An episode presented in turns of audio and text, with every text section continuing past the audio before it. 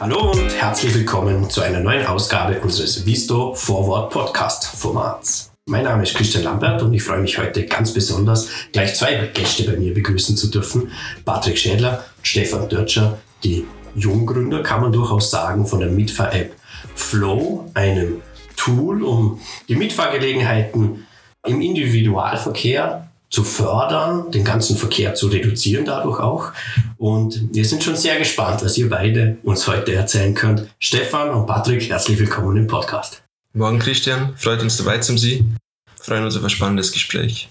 Das wird es auf jeden Fall. Und ich würde sagen, wir starten gleich direkt hinein mit der, mit der ersten Frage und zwar eine Mitfahr-App. Jetzt gibt es da doch schon ein paar Mitfahr-Apps am Markt. Wie seid ihr auf die Idee gekommen, beziehungsweise was ist das Besondere an eurer App? Also der, der, Stefan und ich, äh, wir haben ja schon ein bisschen eine längere gemeinsame Vorgeschichte. Wir sind beide aus dem gleichen Dorf, sind in Alberschwende aufgewachsen sozusagen. Und da ist das Verkehrsthema ja seit Jahren eigentlich schon ein großes. Der Durchzugsverkehr steigt, die Lärmbelastung, die Gesamtbelastung auf die Bevölkerung wird immer höher und da haben wir uns einfach gedacht, okay, da muss man was machen. Wir haben uns dann einmal angeschaut, okay, wie sind die Zahlen, wie sind die Fakten wenn man so am Morgen nochmal an der Straße steht und in die Autos reinschaut, hat man das Gefühl, es fährt jeder alleine. Das hat sich dann auch recht schnell bestätigt, sagen wir so. Wenn man auf den Besetzungsgrad schaut, da liegen wir im Schnitt so bei 1,3 Insassen pro Pkw. Im Pendlerverkehr nochmal deutlich drunter bei 1,1. Sprich, neun von zehn Personen sitzen da am Morgen einfach allein im Auto. Jetzt gibt es unterschiedlichste Ansätze, wie man da entgegenwirken kann. Oftmals sind es bauliche Maßnahmen, da redet man dann von einer Umfahrung, in Abschwende sogar von einer Untertunnelung, die jetzt im Gespräch ist. Und wir haben uns gesagt, okay, da muss es eigentlich andere Möglichkeiten geben, da entgegenzuwirken. Das heißt, das war wirklich einfach ein persönliches Interesse. Ihr habt es tagtäglich selber erlebt, in dem Fall im, im Bregenzer Wald. Und seid da auf die Suche gegangen nach Lösungen. Und die Lösung war ein Mitfahr-App. Was kann die App? Genau, wir haben uns davor natürlich angeschaut, was gibt es auf dem Markt. Also bevor wir da einfach blindlings losstarten und sind dann eigentlich relativ schnell draufgekommen, dass die bestehenden Lösungen eigentlich für die Langstrecke konzipiert sind. BlaBlaCar kennt man vielleicht. Das funktioniert auch sehr gut auf der Langstrecke, aber für die Kurzstrecke eben für den täglichen Alltagswege hat es aus unserer Sicht noch nichts Funktionierendes oder Etabliertes im Markt gegeben. Und dann haben wir uns dem Thema angenommen und haben gesagt, unsere Lösung muss einfach für die kürzen alltäglichen Strecken funktionieren. Es muss unkompliziert sein, man muss flexibel bleiben können und es soll spontan funktionieren. Und daraus ist jetzt unsere App entstanden, wo wir spontane Mitfahrgelegenheiten auf kürzen alltäglichen Strecken vermitteln wollen. Und ein wichtiger Punkt bei uns, dass es die Fahrkostenteilung gibt. Also nicht nur der, ich sage mal, der Idealismus, man sagt, man nimmt jemand mit, sondern der Fahrer soll aber was davon haben, wenn er Mitfahrer mitnimmt.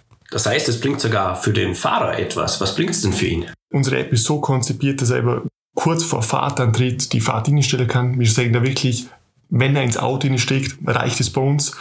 Dann ist die Fahrt bei uns im System und ab dem Zeitpunkt können Mitfahrer die Fahrt sehr oder mir stellen für Mitfahrer den Mitfahrgelegenheiten.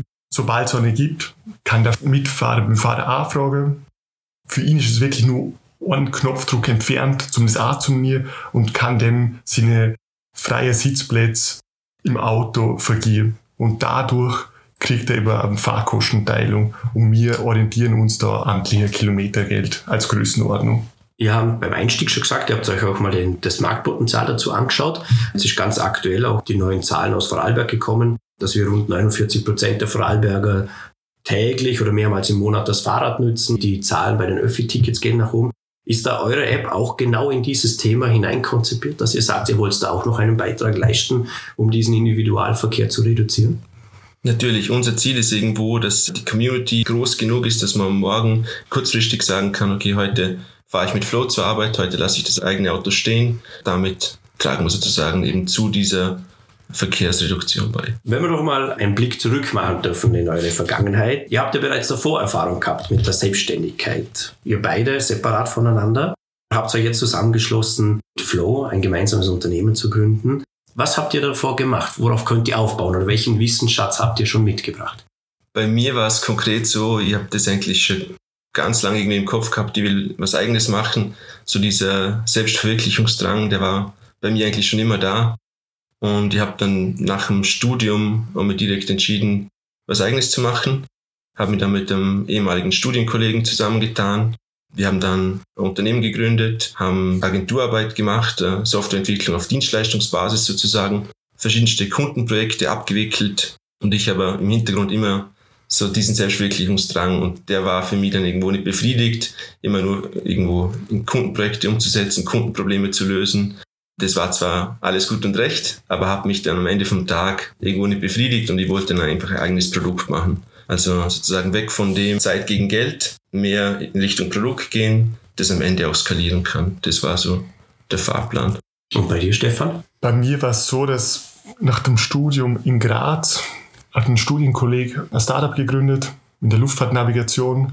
Dort bin ich mit eingestiegen, war dann dort drei Jahre. Das war in Liechtenstein. Es hat sich dann ein bisschen auseinandergelebt, unterschiedliche Interessen, aber habe durch das natürlich ziemlich viel Erfahrung mitnehmen können, was heißt Startup, wenig Geld, wenig Ressourcen, viel machen in allen Bereichen. Als es auseinandergegangen ist, bin ich zurück nach Vorarlberg und Dort haben wir uns dann im Coworking wieder getroffen. Also wir kennen uns ja schon ganz lange, seit dem Kindergarten, Volksschule, gute Freunde darüber hinaus. Dann sind wir eigentlich irgendwo in dem Jahr, glaube, das war 21, 22, halt ins Gespräch kommen. Was könnte man machen und viele Ideen gewälzt. Und so sind wir dann eigentlich schlussendlich dann zusammengekommen. Das heißt, ihr kennt euch, habt einfach schon eine gemeinsame Vergangenheit und habt dann einfach mal gemeinsam überlegt, was können wir denn mit dem Drang, selber was zu machen, überlegt, was machen wir denn? Ist das ungefähr so? Kann man sich das so vorstellen? Prinzipiell eben Kaffeepause, Mittag und dann hat jemand wieder eine Idee aufgeschnappt und gesagt, hey, das klingt doch interessant, hat man sich da das so ein bisschen angeschaut, dann mitunter wieder verworfen, zu wenig Potenzial. Und so ist es dann fast ein Jahr dahin gegangen mit verschiedensten Ideen. Bis dann die Mitfahridee in der Art und Weise, wie es mir jetzt mal an, aufpoppt ist und wir uns länger mit dem auseinandergesetzt haben klingt unter Anführungszeichen fast nach einer klassischen Startup-Geschichte, wie viele solche Startups entstehen. Du hast angesprochen, Stefan, das war rund um das Jahr 2021, 2022 ungefähr, wo, wo ihr da konkreter in der Idee geworden sind. Ist ja noch nicht so ein langer Zeitraum. Wie ist es dann mit Flow, mit eurer Idee, mit dem Unternehmen? Wie lief da der Start? Wie kann man sich das vorstellen? Die Idee für uns sozusagen nochmal abgesteckt haben, war so die erste größere Hürde, weg aus diesem sicheren Hafen zu gehen okay, ihr hat so seine Kundenprojekte gehabt, eigentlich ja, einen, einen guten Umsatz am Ende vom Monat. Und jetzt muss man weg aus dieser Sicherheit in das Unbekannte rein. Das ist so der, der erste Schritt. Das war eine gewisse Hürde. Wir haben für uns dann gesagt, okay, wir gehen es langsam an. Wir machen zuerst mal 50 Prozent, investieren wir von der Zeit und Energie in das Projekt. Haben dann äh, innerhalb von ein paar Monaten für uns einen Prototypen gemacht. Also das, das Konzept nochmal im Detail definiert, Prototypen abgeleitet und dann haben wir irgendwann gesagt, okay, das schaut alles gut aus, wir sehen das Potenzial, gehen wir das Risiko ein oder nicht. Dann ja, war der Tag da, wo wir die Kundenprojekte halt abgesagt haben und uns dann zu 100 Prozent auf das Projekt konzentriert haben. Und dann ging ja der ganze Weg relativ flott eigentlich vonstatten, wenn man sich das ansieht. Ihr habt dann sehr rasch beim Innovation Call des Landes Vorarlberg mitgemacht, habt eine Pre-Seed-Zusage bekommen, also eine Förderung vom Bund, die euch oder die Gründer generell unterstützt und euch eben auch. Wie wichtig sind solche Förderungen, Auszeichnungen, Programme in dieser Startphase? Ich würde sagen, natürlich wichtig. Also zum einen wir waren jetzt rein von der Finanzierungssicht, waren wir zuerst komplett selbst finanziert und haben dann halt geschaut, okay, wie können wir das Projekt weiterhin finanzieren und haben dann halt versucht, einen Teil der Entwicklungskosten über Förderungen zu finanzieren. Das ist natürlich ein wichtiger Teil und das hat auch bis jetzt sehr gut funktioniert. Der andere große Punkt ist natürlich die Bekanntheit. Wir müssen bekannt werden über die Grenzen hinaus, also auch über Vorwerk hinaus. Und da sind natürlich solche Programme, da wird man erwähnt, dann gibt es einen Zeitungsartikel. Es ist natürlich auch ein, als Erfolg zum Verbuchen, wenn man so eine Zusage erhält, weil da gibt ja Jury-Gespräche und Bewerbungen und die, sagen so, die, die Quote ist ja recht gering. Also bei dem Pre-Seed kommen nur 10% da rein. Und das hilft natürlich, Aufmerksamkeit zu wecken. In meiner Recherche habe ich herausgefunden, ihr habt dann auch recht schnell eine Kooperation mit dem Vorarlberger Verkehrsverband gemacht, äh, mit dem VVV und einen Feldtest durchführen könnten. Könnt ihr uns da ein bisschen Einblicke geben? Wie läuft so etwas? Wie macht man so etwas, wenn man das davor noch nie gemacht hat? Ja, wie du schon angesprochen hast, wir haben dann die Zusage für den Innovation Call bekommen und unser Projekt für den Innovation Call war die Entwicklung von diesem MVP, Minimum Viable Product. So, was sind die Kernfeatures, die wir unbedingt brauchen, dass wir das möglichst schnell im Feld testen können. Ähm, den haben wir dann ja in den darauffolgenden Monaten umgesetzt, wirklich konzentriert auf die spontane Vermittlung und die Zusammenführung. Diese Features waren dann in der ersten Version mit drin. Und dann haben wir gesagt, okay, jetzt müssen wir rausgehen, jetzt müssen wir das App unter die Leute bringen und das einfach mal im Feld testen. Und dann war es für uns naheliegend, dass man sich irgendwo mit dem Verkehrsverbund einmal kurz schließt. Ähm, und dann war die glückliche Situation, dass da ohnehin schon ein, ein Projekt geplant war im, im Campus in Wolfurt äh, mit dem Fokus auf Fahrgemeinschaften. Und äh, ja, das hat sich dann so ideal ergeben, dass wir da unterstützend äh, mit dabei sein konnten. Und was waren da die wichtigsten Erkenntnisse? Was waren eure Learnings aus dem Feldtest? Da waren natürlich viele Learnings. Das erste, ich glaube, was wichtig war oder interessant, so wie es der Patrick schon formuliert hat, es hat ab dem Zeitpunkt, wo der Feldtest festgestanden ist, eine Deadline gegeben. Und das zwingt einfach jemanden dazu, dass man Prioritäten setzt, weil das Projekt ist natürlich riesengroß und man glaubt, das ist noch wichtig und das ist noch wichtig und das ist noch wichtig. Und irgendwo muss man einen Schlussstrich ziehen und sagen, na, das ist jetzt aber ganz wichtig. Das war ganz wichtig in der Produktentwicklung und bei den Learnings. Ein großer Punkt war Kommunikation. Also wie kommunizieren ich mit einem User, mit einem Benutzer, der das App einfach runterladet und wo wir jetzt nicht so zusammensitzen und keine Ahnung, wenn ihr das App jetzt zeigt, dann erklärt er das und sagt, da kannst du das machen und da gibt es das. Das muss der aber alles selber erkennen, nur vom Herunterladen, wir müssen alles erklären da haben wir natürlich viel lernen können. Wo gibt es Missverständnisse? Also vielleicht dann dazu zu sagen, wir haben dann auch so einen Feedbackbogen gemacht und parallel auch so App Analytics und mit dem haben wir dann Ableitungen machen können oder wo stößt der Benutzer an Grenzen, wo geht es nicht weiter, wo hat er Probleme. Genau, wir haben uns dann nach diesem Test nochmal gesammelt, überlegt, ja, wie tun wir weiter, wie finanzieren wir das Projekt auch weiter. Äh, war ein großes Thema. Haben dann eben diesen Antrag eingebracht für die Pre-Seed-Förderung bei der AWS. Und als wir diese Zusage dann bekommen haben, war für uns eigentlich der Weg geebnet, da nochmal ein Jahr, eineinhalb Jahre zu investieren und einen klaren Plan zu machen. Was fließt noch ins Produkt? Was müssen wir machen? Was sind so die Nice-to-Haves? Aus dieser Phase kommen wir jetzt gerade wieder raus, haben uns in den letzten Wochen und Monaten nochmal neu orientiert und jetzt wollen wir dann mit Herbst in die Seed-Phase reinstarten. Ihr habt davor schon gesagt, Kommunikation ist auch sehr wichtig. Die Kommunikation betrifft natürlich auch in dem Sinne das Marketing, also natürlich die Community zu steigern, ein mediales Echo zu erzeugen, auch vielleicht auf andere Regionen außerhalb von Vorarlberg eine gewisse Attraktivität auszuüben. Könnt ihr da schon ein bisschen verraten? Wie sieht es denn da aus? Wie läuft das Geschäft? Ich glaube, wenn man uns äh, ein bisschen folgt auf LinkedIn oder Instagram, man sieht ziemlich klar, wir sind Techniker. Also wir sind keine Marketingleute. Wir versuchen da unser Bestes irgendwie Content zu generieren und äh, das zu bedienen. Aber es fällt uns am Ende vom Tag relativ schwer. Wir haben jetzt auch schauen, dass wir in diese Richtung das Team aufbauen. Also der erste Mitarbeiter, die erste Mitarbeiterin, die wir anstellen, wird äh, Fokus auf Marketing, PR, das Community Management, was bei uns auch ganz wichtig ist, haben. Und da versuchen wir ein bisschen äh, diesen Gap dann zu schließen. In Zwischenzeit haben wir uns halt extra Unterstützung geholt aber nichtsdestoweniger darf man eh sagen, dass auch sonst eben durch Zeitungsartikel, Radio, äh, Interviews haben wir schon ein bisschen, wie soll ich sagen, auch eine Rückmeldung gekriegt. Auch vom Osten äh, Österreichs sind Vereine an und herangetreten, die eben solche Nachhaltigkeitsprojekte unterstützen oder interessiert sind und gibt es eigentlich schon Austausch Richtung Niederösterreich, Wien und Burgenland und halten die up to date. Weil bei uns ist ganz klar, wir wollen uns auf, einen, auf ein Gebiet fokussieren, dort das ausbauen und dann Stück für Stück weitergehen und jetzt nicht so, wie soll ich sagen, punktartig in verschiedenen Regionen unterwegs sein, sondern wenn wir irgendwo sind, dann konzentriert. Ist das auch, ich sage jetzt mal, die mittelfristige Zukunft, wo ihr seht, oder den Schwerpunkt für die nächsten ein, zwei, drei Jahren, wo die Entwicklung von eurem Unternehmen hingehen muss oder wird? In also, Richtung vom Marktausbau, in, in Richtung neue Regionen erschließen? Oder ist doch nach wie vor noch die technische Komponente eine ganz übergeordnete? Also ich glaube, ähm, da gibt es jetzt nach und nach ein bisschen einen Shift in der Denkweise, in der Arbeitsweise. Bisher war so primär der Fokus rein aufs Produkt. Was können wir machen, um das Produkt einzigartig zu machen, um es besser zu machen? Und der Fokus verschiebt sich jetzt ein bisschen. Ja. Wie schaffen wir diese Markteinführung? Wie schaffen wir es, die Leute zu erreichen? Wie schaffen wir es, dass die ihre täglichen Fahrten auch registrieren? Das wird die große Herausforderung und wir versuchen für uns eben ja, das schrittweise zu machen. Am Beginn ein starker Fokus auf Vorarlberg, konkret im Bregenzer Wald.